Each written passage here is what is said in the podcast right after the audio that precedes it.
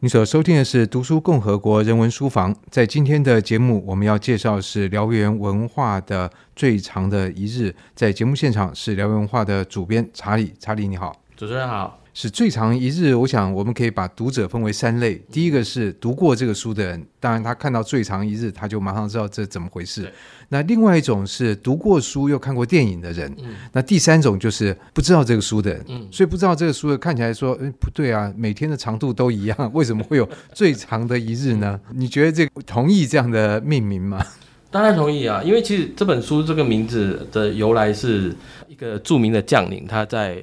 呃，这场经典的战役就是诺曼底登陆之前，他讲过一句话：当呃盟军在这个海滩上面登陆的时候，将会是我们最长的一日。那这句话讲的就是是个沙漠之虎隆梅尔。隆美尔，对对对对。嗯、那其实这样子的名字的命名，其实我们后来我们看到还有一些书上面，或者说在一些事件上面也用来引用。其实我觉得 The Longest Day 这个名字啊，真的是对这个世界历史世界的上这个影响上面是有它一定的影响力在的。是尤其是不管是电影也好，不管是这个书名也好，每一个人一看到 The Longest Day，其实我当我在想说这个书名应该怎么翻的时候，是不是有？做一点点的改变，后来觉得我还是放弃了。最长的一日，它已经是最经典、最不可能去撼动的一个书名了。对，那当然最长一日，我觉得这也有点那个。爱因斯坦相对论的讲法嘛，对不对？相对论会觉得说，哎，你跟那个小姐在一起的时候，美女在一起，你觉得哇，时间过好快。呃，但是碰到很困难的事情，你觉得哇，真是度日如年。所以在这个最强一日讲的就是在诺曼底登陆的那一天，那时间是在一九四四年的六月六号。对，对，D-Day，这是非常有名的一个事件。那我们现在对于这个 D-Day 的了解，有多大程度上面是来自于这本书呢？呃，应该说。过去在这本书最早的时候啊，在英美国家出版之前，从来没有一个站在士兵的角度，或者说从最基层的这个角度来去呃诉说战场上面发生的故事。凯里·路斯·雷恩他是第一个完成这样的壮举的人，那也引起了很大的这一个回响。这也是为什么当时这样子的书写的方式一出来之后，很多人就想说啊，对了，因为为什么在二战的时候投入战场真的上百万人啊？这些人的故事集合起来，每一个人的故事都不一样。同一个战场，同一个战区，同一个团，同一个连，但是每一个人的故事，每一个人的视角都不一样，所以看到的东西也会不一样。在当时这本在英美国家一出来的时候，那个回响是非常大的。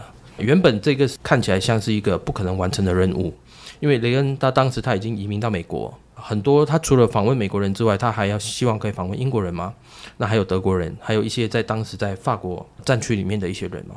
唯有这个四个角度的人都拉进来的时候，才会呈现一个完整的一个故事，不然你就有一个单方面的一个故事。那他就花了很长的时间去做这件事情。是在这本书的开头也有你写的一篇序，其实把这本书的来龙去脉做了蛮清楚的介绍。我觉得这个过程精彩程度不下于这个书，真的。这因为当你提到就是说，我们一般都觉得历史就是帝王将相的历史嘛，结果这个作者居然跑到就是说要从个别的士兵的角度，那等于他要面对的是一个非常非常非常大的拼图。对，那怎么把这个拼图一片一片收集起来？这个工程难以想象。没错，其实当时我在做这三本书的时候，因为雷恩的这三本书呢，哪三本？最长的一日、夺桥遗恨以及最后战役啊。分别讲述欧洲战场的三场啊主要的战役。当它都完整出来之后，我这边我在出版。其实这书简体跟繁体都出版过无数次了。那我们在出版的时候，我想说，我应该赋予它一个怎么样的一个身份？这个定点摆在那边，就是说这个版本是大家不能再忽视的一个版本，应该是每个人都要去买的一个版本。那它跟之前的版本有什么不一样？其实。就是因为这样子，所以我们在呃，不管在书籍上面的这个啊编辑上面啊，我们下一点功夫。那后来我也去找很多有关于作者本身的一个故事。这本书当时我在做的时候，发现哇，原来我们中文世界只知道这三本书，但是对于作者的生平、作者的来龙去脉，或者是他为什么会写这三本书，我们一点概念都没有。在这过程里面，我发现说，雷恩他在，尤其是在美国的新闻学界里面，他是一个很著名的一个人物。一来，他是一个战地记者。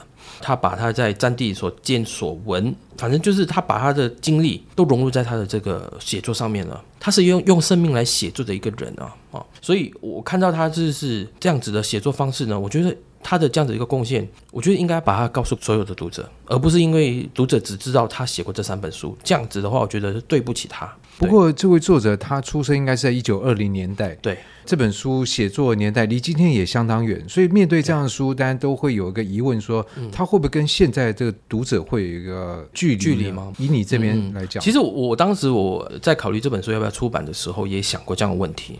在我做这本书之前，我在别的出版社我做过另外一本书是，呃，另外一个另外一个作者很著名的，他写了一本书叫《Band of Brothers》，就是诺曼底大空降那本书的原著。那一本书后来拍成 HBO 的影集嘛，很多人都知道。那其实这作者他在写成《Band of Brothers》之前，他写过另外一本书叫《D Day》。Steve Ambrose 他写过这本《D-Day》的时候，我哦我在别的出版社也处理过。他在序里面他就讲得很直接，对，没错，我这本书之所以会有，是因为我看了《最长的一日》。他看过了卡里·卢斯·雷恩的这一本《The Longest Day》，所以他说它里面的很多铺陈，它很多结构都是来自于这本书。Stephen Ambrose 他这本书大概是在一九九零年代的后期出版的。那我想说，作为一个历史，其实我们常会说历史会越写越明了。经过时间的越长久以后，其实你会知道说，有些东西你没有把它留下来的话，那将来就，就没有就没有了，就是你就没有办法去把它写得越清楚。那卡里·卢斯·雷恩他写《最长的一日》，他访问很多这些人，他都亲访的。那没有访问访问过的人，他是不会把他的经历写下去。所以我相信，不管这些东西它的准确度，因为我们相信没有办法经过一百分之百的准确度嘛。是有时候人的回忆都会改变，会会有差别嘛。但是我相信他就是根据这些人当时的经历把它给写下来，而且他有考证过的。比如说 A 讲说，我当时我在这个滩头，我看到什么东西。他会拿别人的想法，他就会从同一个名单里面看看谁也在那个摊头，同一时间他就问：哎，你有看到这事吗？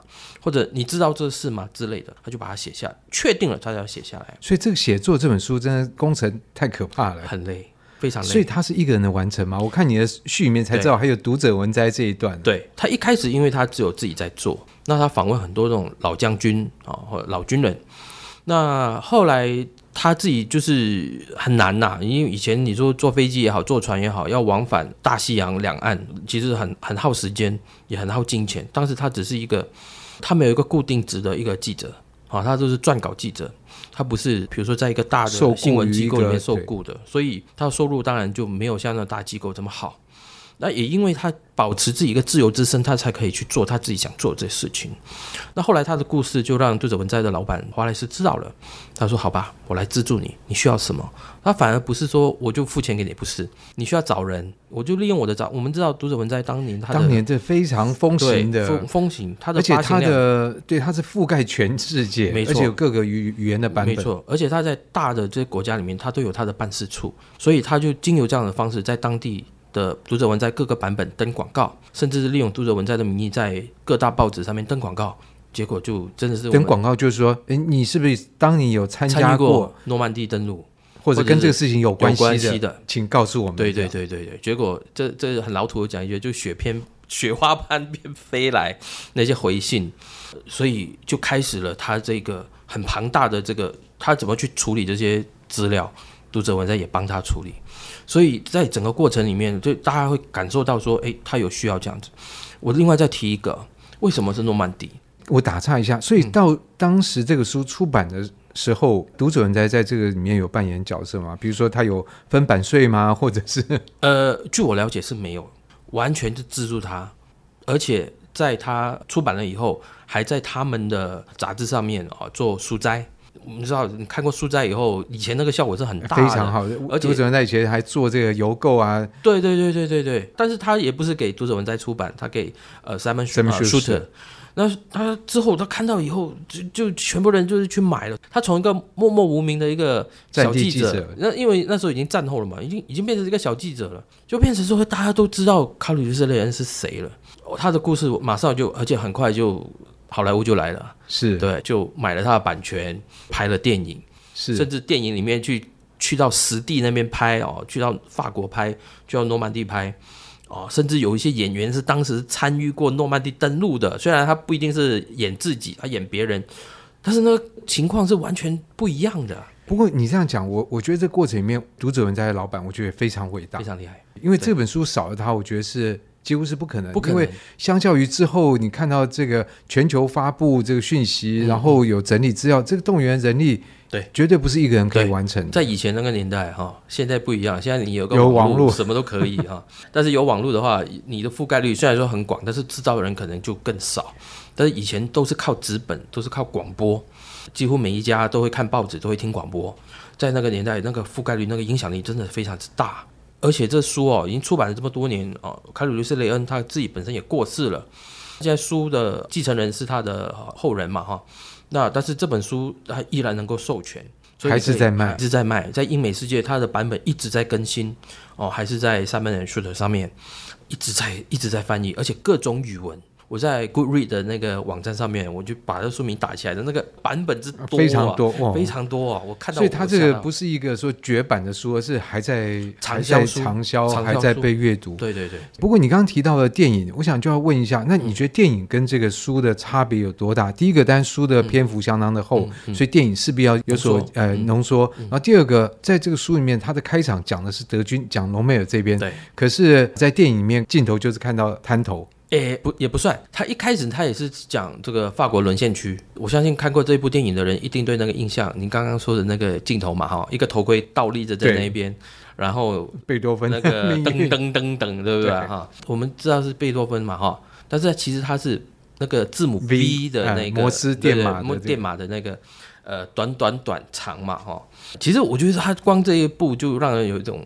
那种感觉就出来了，就其实有种很像战地记者这种摄影的感觉。对，那后来他就讲述都是在法国沦陷区里面发生了很多事情嘛。那当然就陈伦金所说的就是隆美尔他出来了。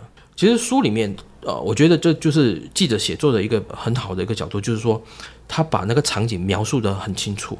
对，你就会开始想说，哇，当时隆美尔他的这个总部在哪边呢？我在看这个书，我看到这章节的时候，我第一个时间，你知道我做什么？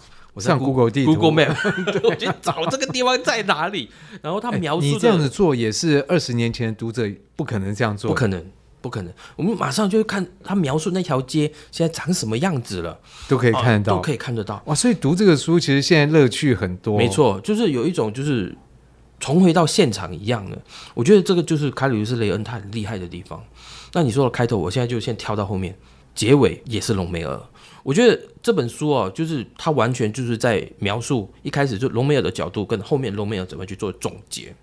那你说跟电影有什么不一样的地方？当然，电影不可能把书里面每个人的故事都拉进去，但是书里面的精髓，甚至精髓中的精髓，它都放到电影里面去了。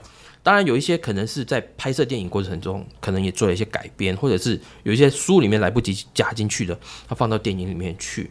但是你会发现说。他所提的每一件事情，哎，对，书里面就有哦，或者说，哦，对，我记得我看过，而且他不是那一种呃加油添醋式的那种方式。比如说，里面有一个，其实呃，John Wayne 他里面呃有一个场景，他给阿兵哥讲解的时候，就说，你落到地面的时候，你要讲的是那个呃暗号，问的人说 Flash，回答的人说 Thunder。哎，这个事情到现在很多人都知道，就是说，哎，然后还有就是他们有一个小响板，你知道吗？到现在。诺曼底那边的纪念品店都会卖这个小小版、复刻版的，我自己有买过。所以你到这实地去看过？我没有，但是有朋友去过，他们去到看到什么东西就拍回来，要买要买要好买买买。因为到现在啊，诺曼底当地他们都还做很多这一种纪念式的活动。那今年因为它不是逢五不是逢十啊，即使是如此，每年其实还是都会有这样很多这种玩重演的老兵已经年纪不小了，是。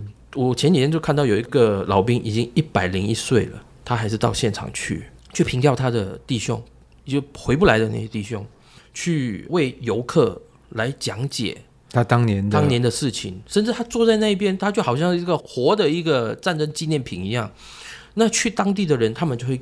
问他，哎，你是谁啊？你是哪个单位啊？你之前在这边吗？你供的是哪个滩头啊？什么这些？有什么故事吗？等等的，甚至这几年，甚至有德国人也去了，德国老兵哦。但是他们去到现场的时候，德国老兵去到还是很受到欢迎的。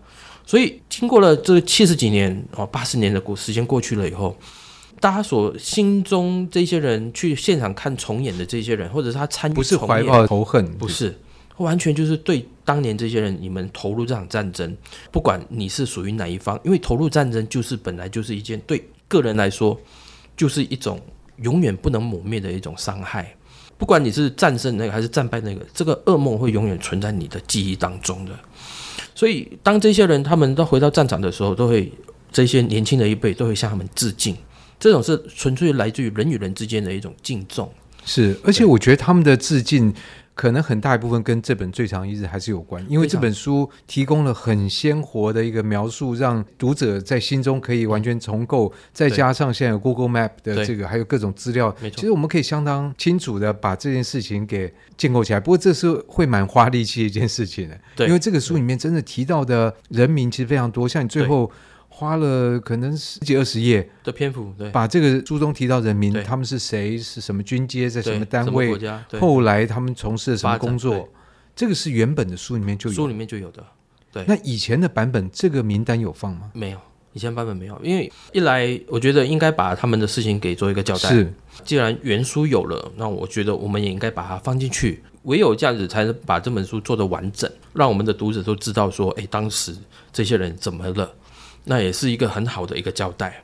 是、嗯、我其实看到那名单，我觉得还蛮感动的，嗯、因为现实上面来讲，你少了这个名单，你就成本就降低了。没错，对。可是你你放上去，让人家知道，这有点像是很多电影。事实上，他在最后就说，这个电影是为了纪念什么事情，而这个真实事件的人，他们会透过这个电影，让现在的观众知道。当然，在这么庞大的一个战争里面，我们不可能知道每个人的名字，嗯、但至少对他的级别或者他的身份有一些了解的时候。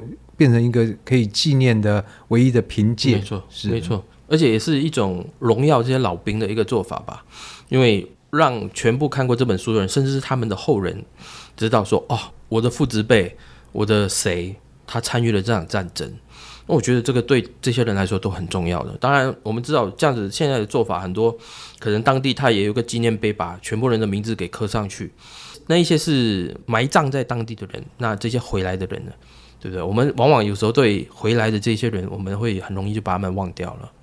所以我觉得他这样子处理的方式，值得我们把它再放回去，让这本书有一个完整的一个整个呈现的方式。是，我想透过查理这样的介绍，再加上我们实际上大概每个人对于 D-Day 都有略略了解，嗯、但是这本小呃不能是小说，它是一个纪实纪实的文学，嗯、其实补充了大量的事实，然后透过作者的这个编排，然后把这一天发生什么事情铺陈出对。最长的一日，同时也是蛮长的一本书。哎，对，其实这本书也算是雷恩他三书里面最短的了。已经算是最短的，也即使是如此，它里面所讲的故事也是非常丰富。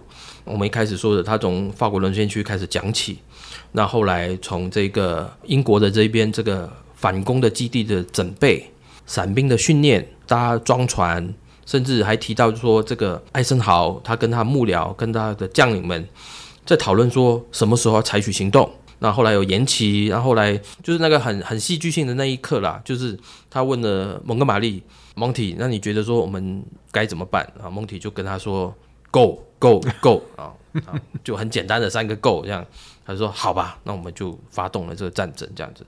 其实我们相信，不光是从士兵的角度哦，军官的角度，其实从艾森豪的角度，你看他自己也觉得说他非常忐忑不安呐、啊。因为他想说，我要送几十万的士兵上战场去，这个很大的决定。对对对，那而可而且有可能是他们会不会回来，不不至于说全军覆没，但是就是很大的一个伤亡，因为他们事前做的很多的这个预测，不管是伞兵，不管是从海滩登陆的部分，都有可能是受到很大的这一个死伤。所以他很犹豫。除了这以外，他另外一个很犹豫，就是说，万一这一次行动一不成功的话，那我们就没有反攻的机会了。我们相信也看到很多那种小说，说当年诺曼底没反攻成功，那德国会怎么发展？有这种哦想象的小说。所以整本书从基层到高层都有这样子的一些说明，会让你会觉得你对整场战争的那个所谓的 picture 呢是很完整的。你会想象说，哎。假如我自己到那边又会怎么样？因为我有朋友他们到诺曼地区，他真的是跟着这本书，他从滩头每一个滩头五个滩头，从 Utah、Omaha 到 Go、Juno、Sword，每一个他就走过一轮，然后他就到书里面提到的 St. Mary-Glees 那个小镇啊，去看看那个钟楼上面挂着一个伞兵，因为当年有个伞兵挂在上面啊，他就跑去那边看。那甚至到更远一点的，到那个飞马桥 Pegasus Bridge。因为当时英军的第六空降师他们就负责要占领那个桥，那个桥旁边还有个 cafe，当时是那个空降兵的那个呃总部或指挥部哦，前进指挥部，那个 cafe 现在还保留着，而且那 cafe 里面一堆那种二战那种照片啊、纪念品等等。都是那一种喜欢战史的历史的人，他每一年到那个地方，历史都会去的，去那个地方去坐下来就喝咖啡。你可以想象，到现在已经二十一世纪二零二零年了，你可以看到穿二战制服的人，他这是全套啊重演，穿着二战制服的人去那店里面去消费。假如我们没有去过或没有看过的游客，觉得哇，这个很奇观啊，店员就觉得啊。所以这个穿这个盟军跟穿德军制服的都有吗？啊、呃，德军的可能比较少，穿盟军的会比较多。尤其那个场地是英军的场地，所以很多人都穿着英军的，对，英军的这个空降兵的。而且而且英国人过来比较近嘛。哎，对，但是他不见得一定是英国人啊。啊，他可能是比利时人，他可能是法国人，但是他穿那个衣服去。对，所以其实这本书我觉得他提供了很多其他阅读的乐趣，都可以慢慢的来阅读。但我想这个书如果真的我们这样讲一小时，我相信讲不完。查理也是可以讲一小时、两小时都可以讲。但这个部分呢，我想我们就先就此打住，把这个阅读这件事情还是留给读者。对，同时今天也非常谢谢查理，谢谢。